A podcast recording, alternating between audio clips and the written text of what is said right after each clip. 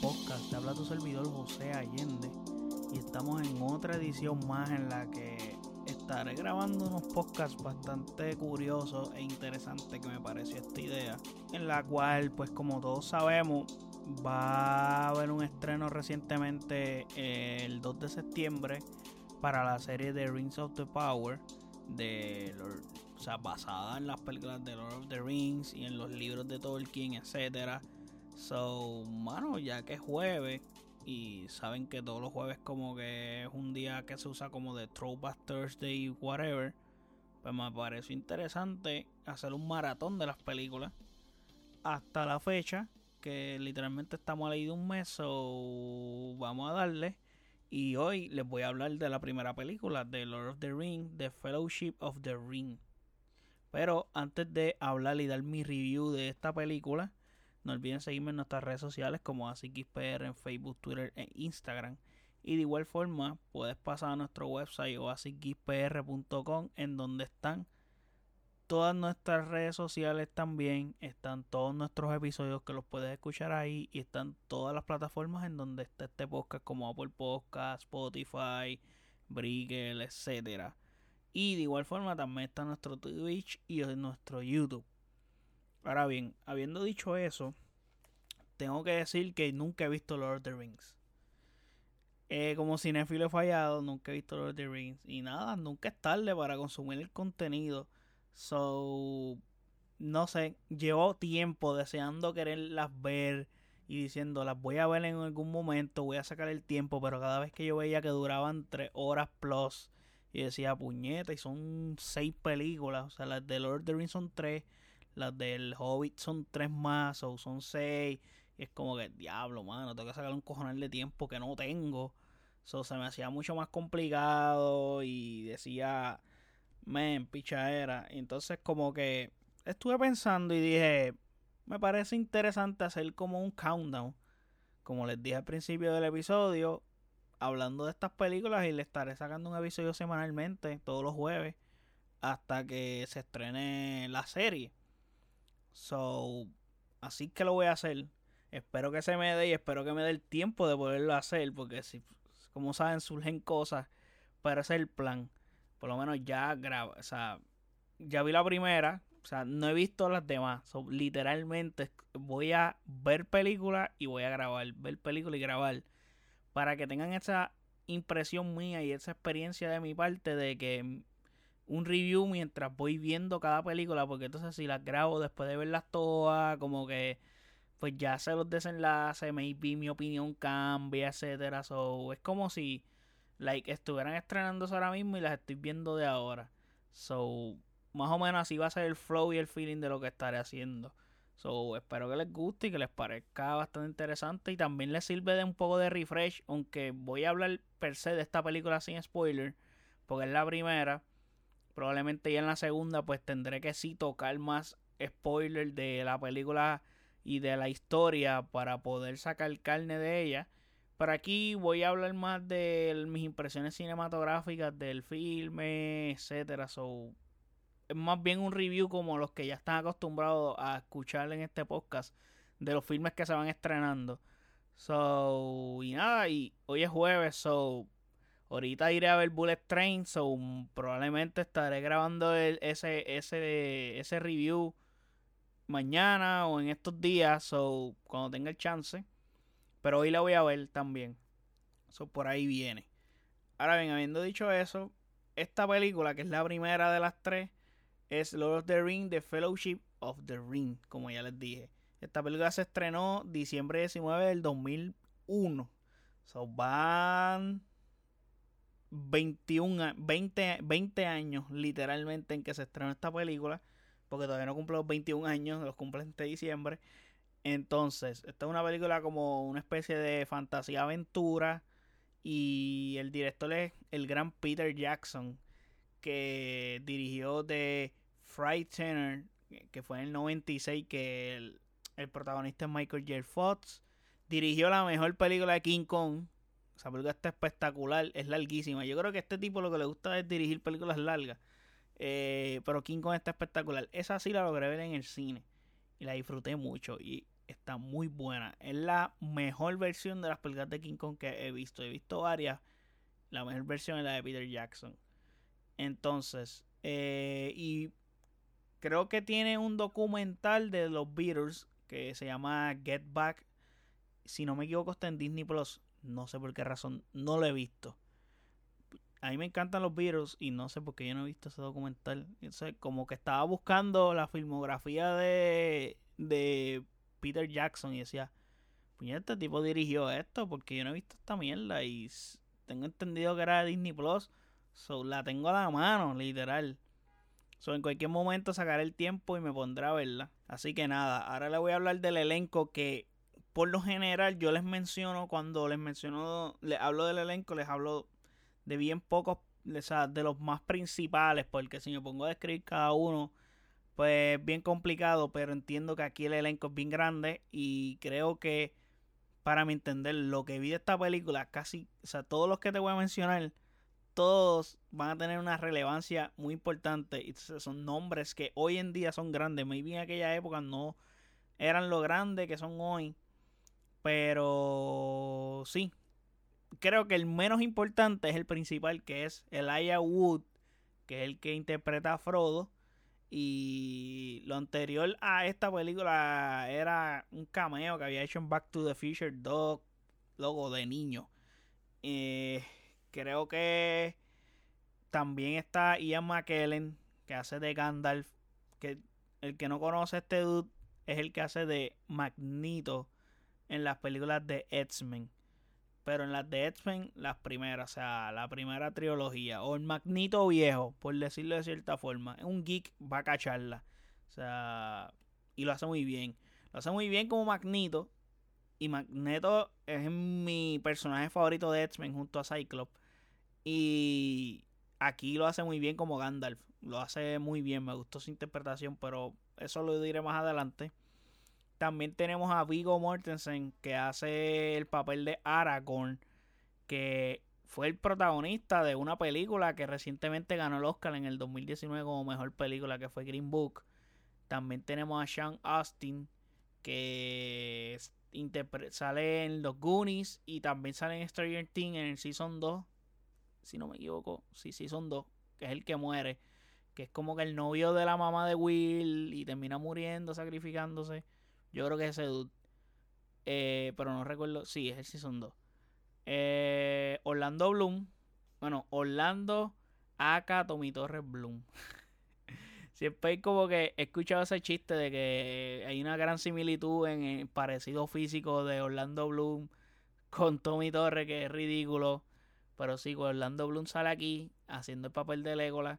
Eh, creo que Orlando Bloom lo conoce casi todo el mundo por Piratas del Caribe, que hace de Will Turner.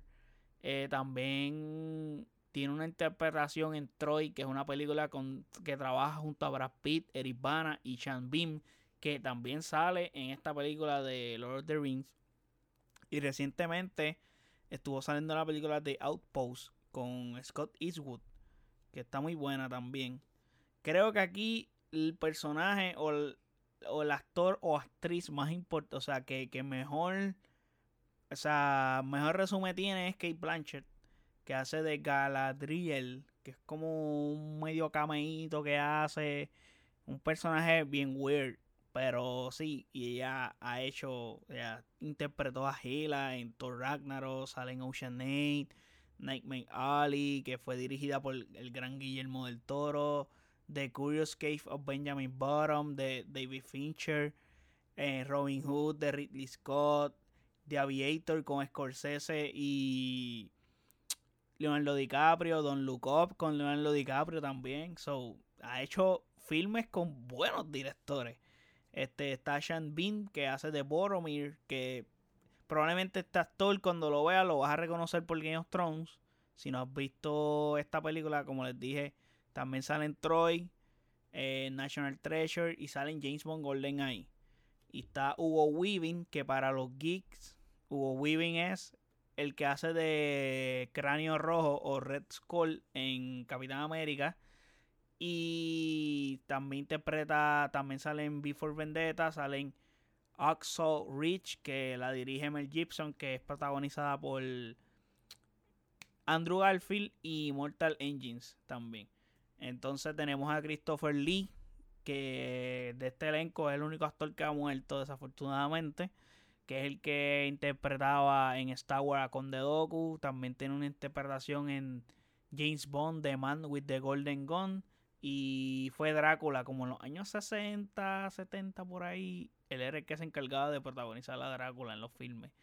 Y también tenemos una pequeña aparición de Liv Tyler, que ella es la casa de Betty Ross en la película de The Incredible Hulk, es la de Marvel. La del Hulk de Edward Norton. So, tiene un elenco bien grande, o y aquí dejé personajes afuera, pero creo que estos fueron los que me parecieron como que los más vitales para en la continuidad de las siguientes películas. De todas maneras, si hay actores nuevos que se que se, se incorpora en esta, en esta saga de películas, lo estaré mencionando. De igual forma, de todas maneras, mencionaré el casting principal en cada review que haga.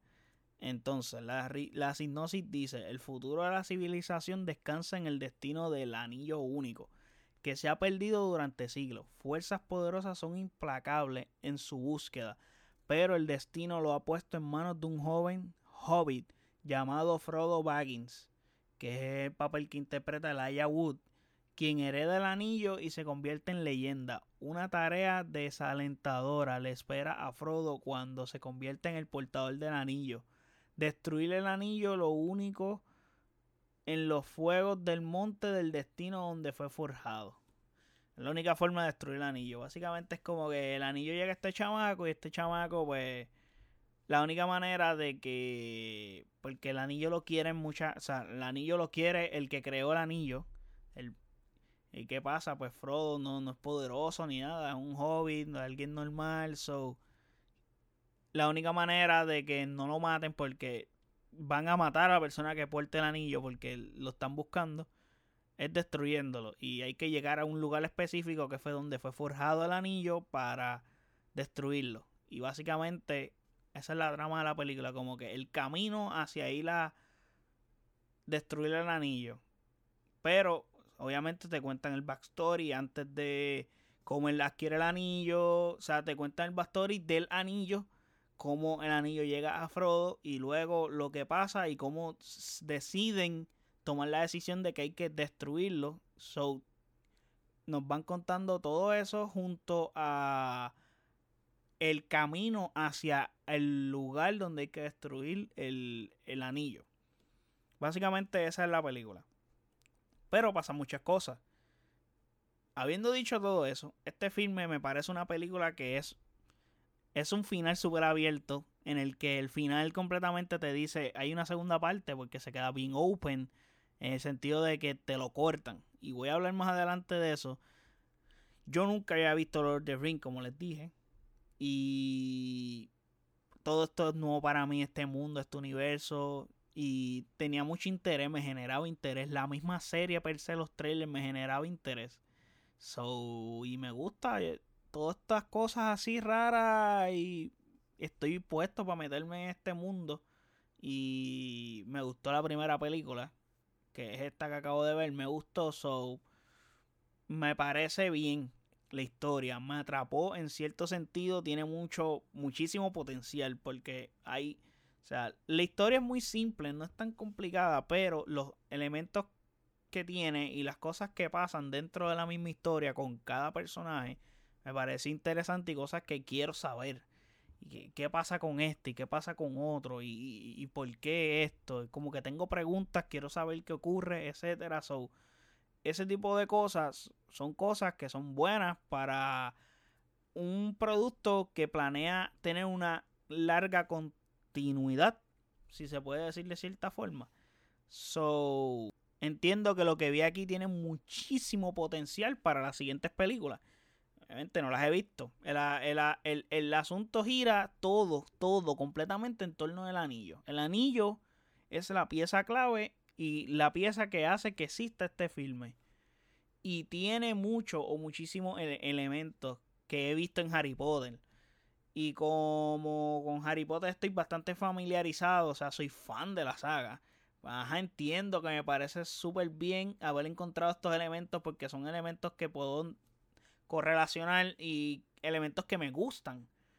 Y hablando de la misma película de Harry Potter, la historia de inicio me atrapó más la de Harry Potter. Si quiero hacer una comparación más a la par, pues me gustó más la de Harry Potter en ese sentido. Pero también es como que mi first view, o sea, mi primera, mi, mi primer visionado de esta película.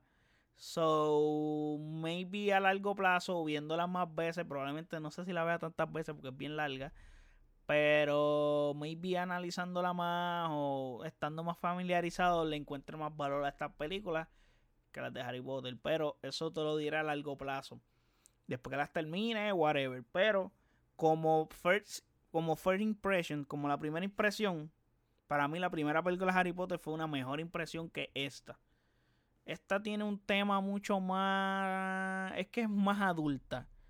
Es más adulta tiene aventura, sí, pero de todas maneras sigue siendo una película que es súper adulta en muchas cosas. Es como una versión, porque es que Harry Potter es, super, es magia todo.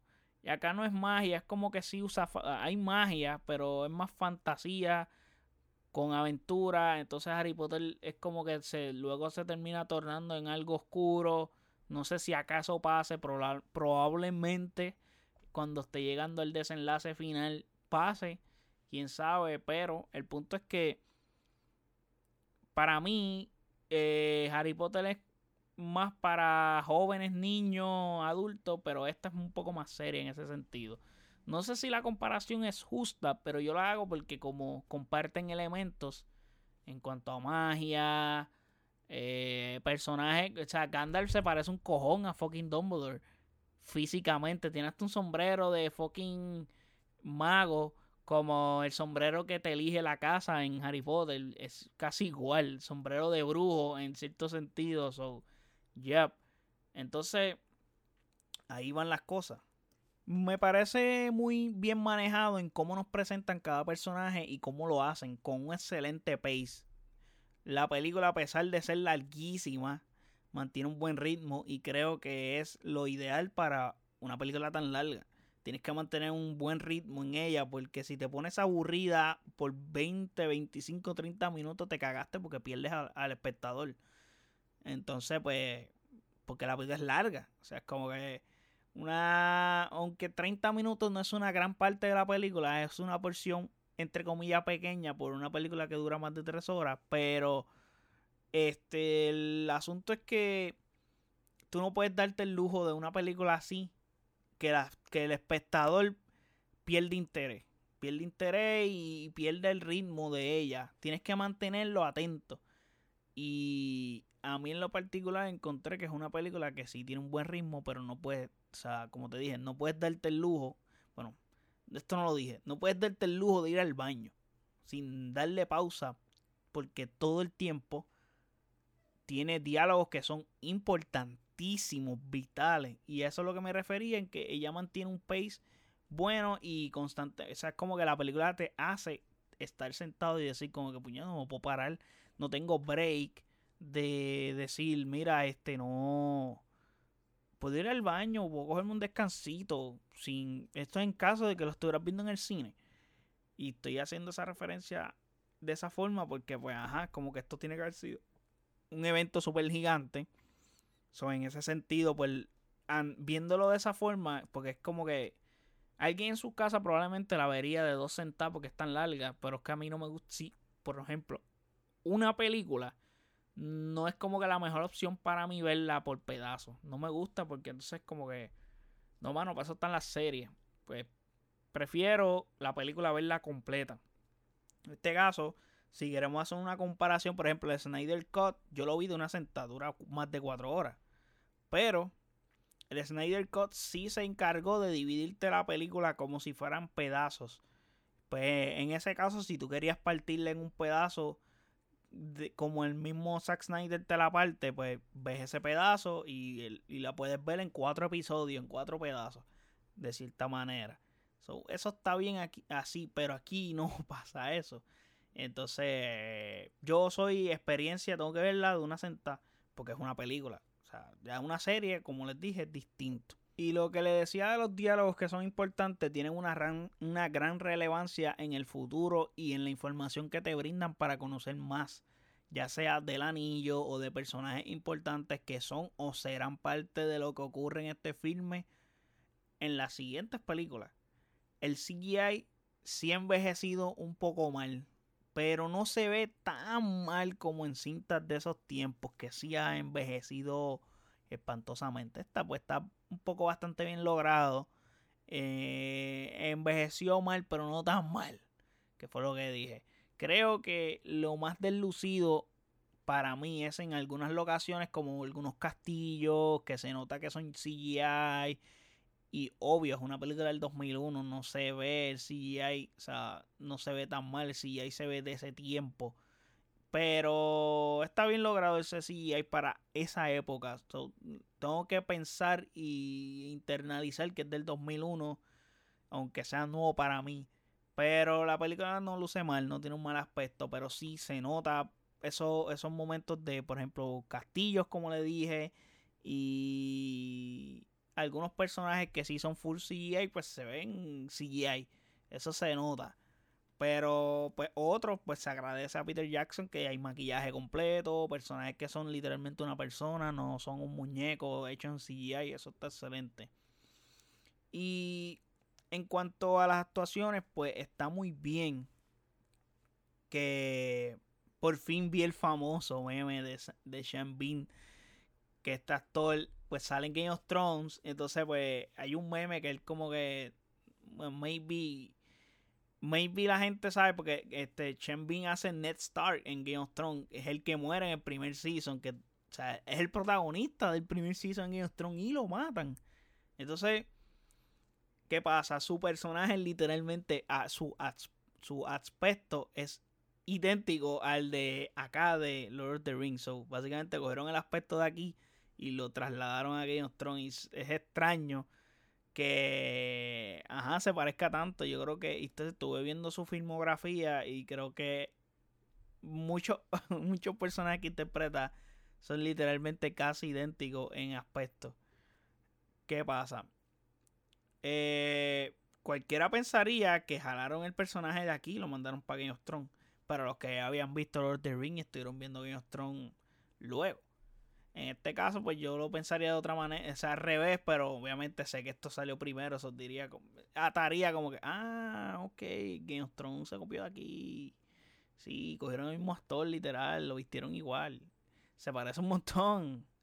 Pero sí, me parece, eso sí, me parece medio extraño. Y esto es en cuestión de vestuario cómo lucen y se ven las películas de los personajes. Por ejemplo, las películas, la, la, la peluca de Orlando Bloom y de Hugo Weaving se ve, se ve horrible, se ve peluca, se ve full pelo de embuste. Se nota bien cabrón. Y eso sí que estoy seguro que en el, se iba a notar en el 2001 igual a como se nota en el fucking 2022. Son no había forma. Pero el actor que interpreta a Aragorn, que es Vigo Mortensen, este hombre sí tiene, no sé si tiene una peluca o es su pelo real, pero pues tiene un aspecto que sí se ve, que se ve más real. No se ve peluca. Igual, de igual forma, Shambin, que se ve como si fuera su pelo real. No sé si es su pelo real de verdad. Esos detalles no los tengo, pero no luce como peluca, como el de Orlando Bloom y, el, y Hugo Weaving. So, lucen mal ahí en ese, en ese sentido. Entonces, en términos generales, me gustó la película. No encuentro que es wow la película, ni la más épica que existe. Pero sí es un buen inicio para algo mucho más grande. Porque nos dan int de cosas y hay muchos personajes, muchos personajes que se ven con un gran potencial para ser bien importantes para el desenlace de esta historia cuando ocurra. Porque apenas está empezando. Creo que la segunda es como que donde va a explotar todo y donde va a tener el verdadero cliffhanger para la tercera. Pero sí tiene buenos momentos, tiene buenas secuencias de acción. Las coreografías no es como que son las más brutales, pero se disfrutan. Es una película bastante disfrutable, a pesar de que es larga. Y como tiene varios. ¿Cómo te puedo decir? Tiene varias convenciones de guion. Como por darte un ejemplo. Y esta escena es como que estuve toda la escena literalmente en mi mente diciendo, ¿por qué carajo no lo hicieron así? Es como que, mano, ahí tienen que brincar de un puente.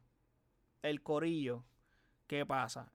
Frodo, que es el que tiene el anillo, él es, el, él es el personaje importante. ¿Por qué? Porque es el que, el que posee el anillo y es el que tiene que llegar al lugar donde hay que destruirlo. Perfecto. Pues, dude, el puente se está fucking destruyendo y hay que brincarlo. ¿Qué pasa? La primera persona que tiene que fucking brincar el puente es Frodo. ¿Cómo va a ser el fucking último que brinque? O sea, el puente se está cayendo.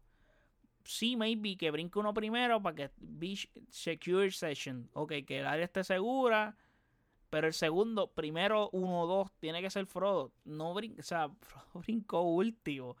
Todo el mundo ya estaba en el otro lado. Y, y, y ¿qué pasa? Que en cada brinco quedaba alguien. la distancia era más larga porque el puente se seguía rompiendo del pedazo donde está Frodo.